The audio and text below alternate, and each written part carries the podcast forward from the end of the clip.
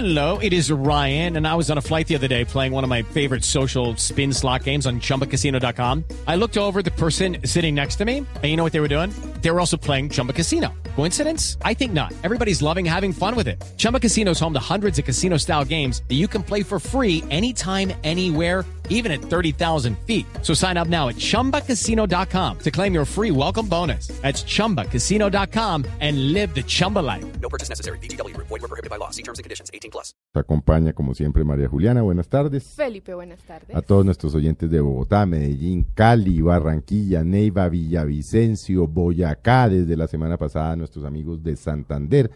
Y por supuesto a todos los que ingresan a la página de Blue radio.com o nos siguen a través de Blue Radio Co o de sus teléfonos inteligentes. Hoy tenemos tal vez a la, la estrella de la literatura esta semana y no porque es esta semana, sino que lo ha venido siendo desde hace muchos años, pero esta semana lo hemos invitado porque se acaba de ganar el premio eh, Alfaguara, la décimo séptima edición y es tal vez uno de los premios más importantes de la literatura española. De española. Se trata, por supuesto, de Jorge Franco, el autor, entre otras, pero vamos a, hablar de, de varias de sus novelas, de Rosario Tijeras.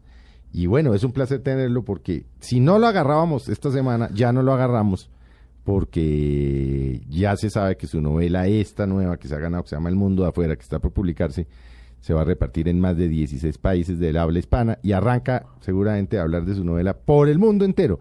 Luego es un placer tenerlo, Frank, eh, Jorge. Muy buenas tardes. Buenas tardes, Felipe. Buenas tardes, María Juliana. Bueno, hablemos, antes de hablar de la novela, hablemos de usted. Hábleme de sus orígenes, usted de dónde, de dónde viene, cuál era su entorno familiar, mm, eh, de- por qué acabó en la literatura, porque eso parecería en el siglo XXI ser de locos.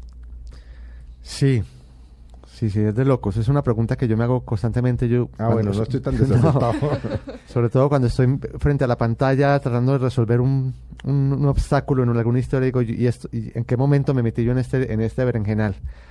Pero bueno, aquí vine a, a dar a la literatura, a la, a la literatura y sobre todo a la escritura, que es un aspecto de la literatura, porque yo ya había entrado a la literatura desde muy niño como lector, pero entrar a la, a la- ya a la escritura pues es, es otro aspecto y se dio de una manera muy accidental. Pero, pero bueno, vamos a remontar un poquito más atrás como para no, Sí, sí, para no saltarme sí. la pregunta. Eh, yo nací en Medellín y pertenezco a, a una familia paisa muy tradicional. Eh, Grande, hermanos muchos. sí, pues tíos un jurgo. Tíos un jurgo, muchos Sí. primos, eh, tengo tres hermanas, somos cuatro en la casa, eh, yo, soy el mayor de ellas y mi, mi, pa- mi padre ha sido siempre un, un, pues un hombre eh, metido en los negocios, ha sido un hombre de negocios, Eh, en ese sentido era una, era una familia muy tradicional, digamos que hubo un, un vínculo con, con el arte y con la literatura más fue a través de los abuelos. Mi abuelo paterno era periodista, eh, muy buen lector, era un, era un intelectual, un tipo que, que, le- que tenía una gran biblioteca y que de pronto por ahí hacía sus versos. eh, Acometía versus. acometía versos, sí. Él hacía ahí sus, sus sonetos a, a, a sus amigos, a su esposa. Y pues eh, gracias a él pude, pude, pude conocer algunos, algunos autores, sobre todo de, de la literatura universal, de los grandes clásicos. O sea, usted leía los clásicos. Yo- yo lo leí. pasaba los clásicos. Él me los pasaba. leía. Él me los pasaba, sí. Yo me acuerdo en la- como en la, en la adolescencia Sí. me- eh, haber conocido a Shakespeare a través de él. Eh, fue curiosamente un libro muy, muy que yo creo que no, no, no, no fue en vano que, que hubiera sido Romeo y Julieta, ese primer libro que él me pasó.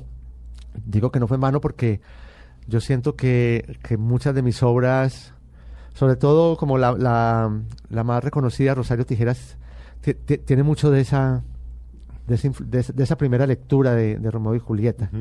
Y de Shakespeare, por supuesto, porque ahí, en, ahí engrané con Shakespeare y, y no pude dejar de leerlo. Y mi otro abuelo, mi abuelo materno, era, era, un, era un pintor, no, no- no- no era un pintor profesional porque no podía dedicarse a, a ese oficio, pero cada segundo que tenía libre lo, lo empleaba en la pintura y, con, y yo, yo, yo me mantenía mucho junto a él y, y me recuerdo que me llamaba mucho la atención la manera como él miraba el mundo, como él miraba las cosas. Yo creo que ese es ese, es ese ojo de los artistas plásticos que ven lo que uno no ve, Sí. ven el detalle, ven, ven todo como en un plano mucho más cerrado.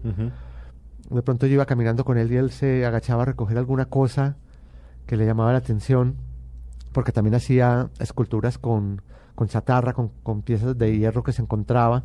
¿Y usted le ayudaba? Yo le ayudaba, sí, yo le ayudaba y, y- y él me, también me pasaba eh, pinceles y papel y acuarelas y pintábamos juntos.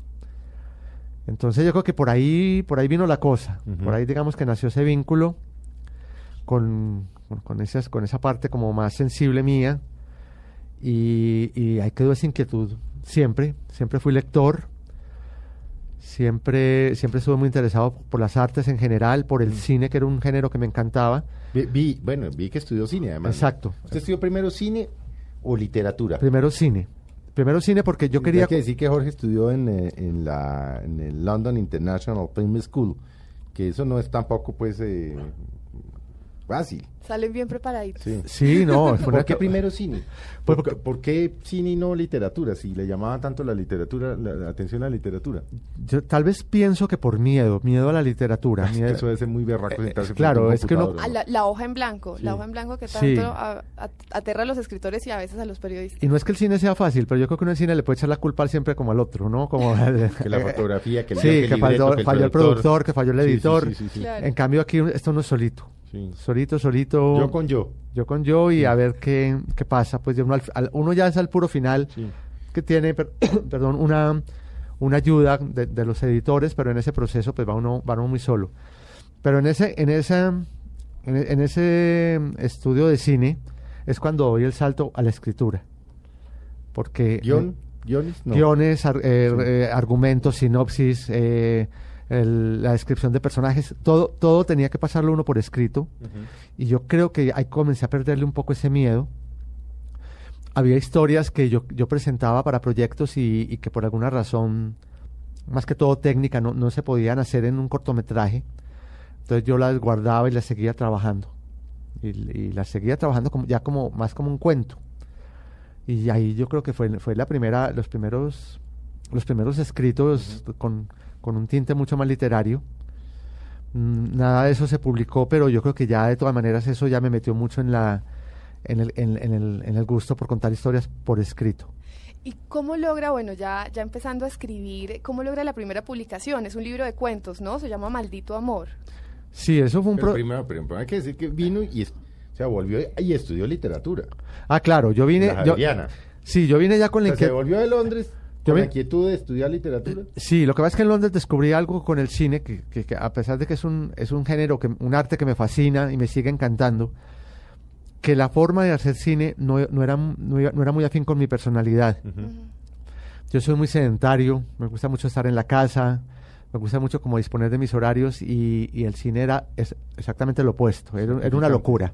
Sí, claro. Era salir en la mañana y no saber a qué hora se iba a volver, era mm, em, ni siquiera saber si iba, a- si iba a haber tiempo de almorzar eh, y manejar, manejar gente, manejar equipos No, eh, eh, complicados. Sí, para chiflar. Y para unos chiflarse. horarios, además, que jornadas continuas. muchas Sí, veces. jornadas continuas. Me di cuenta que veces necesitaba casi que más, más de la psiquiatría que de cualquier otro, de otra profesión para, para poder manejar estos equipos de personas.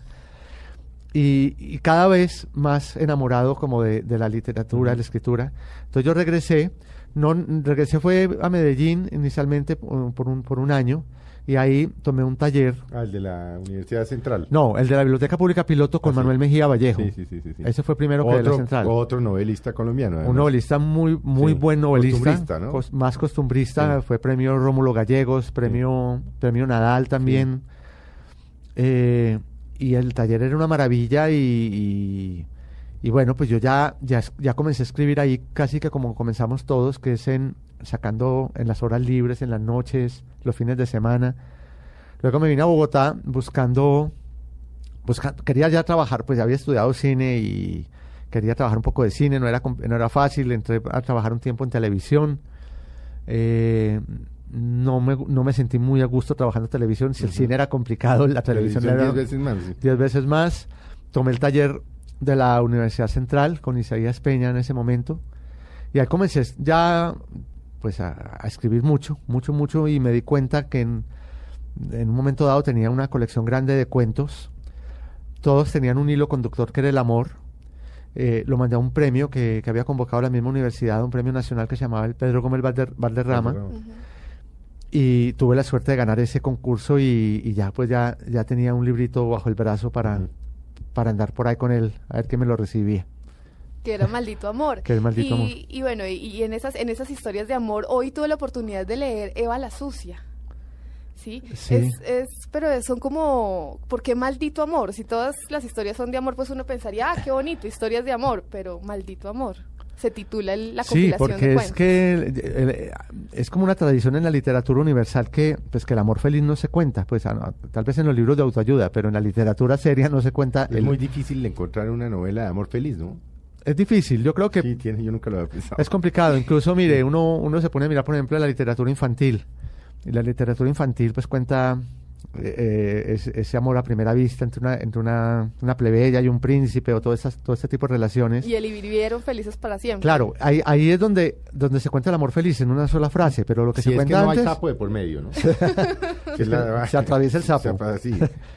Entonces, lo que cuenta la literatura infantil siempre es como el proceso para las dificultades, los obstáculos para que ese amor se realice, pero el amor feliz lo cuentan en una frase y fueron felices.